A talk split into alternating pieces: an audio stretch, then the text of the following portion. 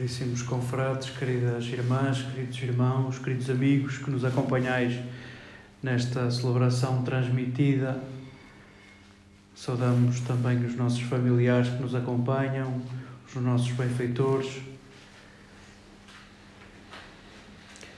Celebramos a Páscoa, é isso que dizemos ao longo da nossa vida uh, de discípulos de Jesus. Celebramos a Páscoa todos os dias, celebramos a Páscoa todos os domingos Queremos, de modo simbólico, nesta semana, sentir o dia de Páscoa estendido. E se simbolicamente nós colecionávamos na Quaresma os nossos esforços de quem quer seguir Jesus, de quem quer descobrir a Sua presença viva nos nossos laços, nas nossas relações, deixemos que o tempo pascal seja também uma coleção de surpresas no Evangelho que nos era servido, estes dois que regressam a casa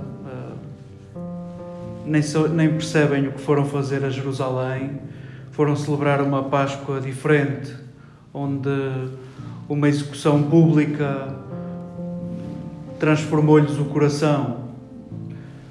Estão derrotados, tristes e regressam a casa pelo caminho que conhecem e em certa medida acontece uma surpresa. E se quisermos, Lucas também nos deixa este piscar de olho, esta sugestão.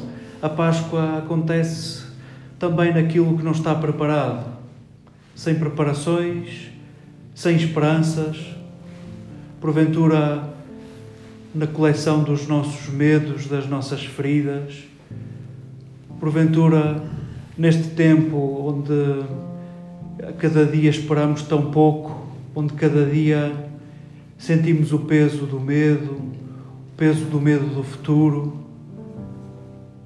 Sintamos que, que a Páscoa tem o poder de nos surpreender. Possa este texto fazer com que cada um reaja à sua maneira. Deixemos que, que os contrastes e a ironia desta história este quadro dos discípulos de Imaús é único em Lucas. Façam connosco alguma coisa. Estes dois contrastam com a fidelidade das mulheres que vão ao túmulo na manhã de Páscoa e que fazem o que, o que lhes é pedido para fazerem, para anunciar aos discípulos que recomecem de novo. Há uma espécie de contraste entre uma fidelidade e uma infidelidade, a fidelidade das mulheres e a desistência destes dois discípulos. Sintamos que isso nos provoca, a nós, discípulos de Jesus, que queremos ser fiéis. Há contrastes entre a visão e a cegueira. Nós ficamos indignados como é que estes discípulos citam Jesus e não percebem o que está a acontecer. Citam que ele há de aparecer ao terceiro dia, citam uh, a vitória da vida, a vitória do amor e ao mesmo tempo não veem. E em certa medida fica para nós um estímulo a, a sermos consequentes com o que vemos. E deixemos que, que a vontade de Jesus se manifeste como se manifestou estes dois. Foi só depois de um gesto de extrema gratuidade que Jesus se manifestou. Foi só depois daqueles dois discípulos acolherem um estranho e darem de comer a um estranho e gastarem tempo e dinheiro com um estranho que Jesus se manifesta. Ele que tinha dito que não voltaria a sentar-se à mesa, não voltaria a partilhar do alimento enquanto não se manifestasse o reino de Deus, vemos-lo agora a partir, a condividir o mesmo alimento como que dizendo a cada um de nós: a partir de agora, sim, cumpre-se o reino de Deus.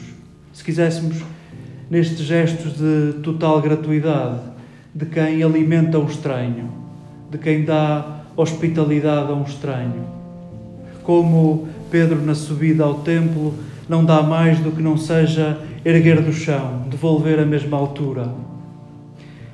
Jesus manifesta-se assim desta maneira no nosso impreparado e porventura na nossa falta de esperança, manifesta-se assim, não no extraordinário e no glorioso, mas naquele sinal da cruz, manifestado agora sentado à mesa.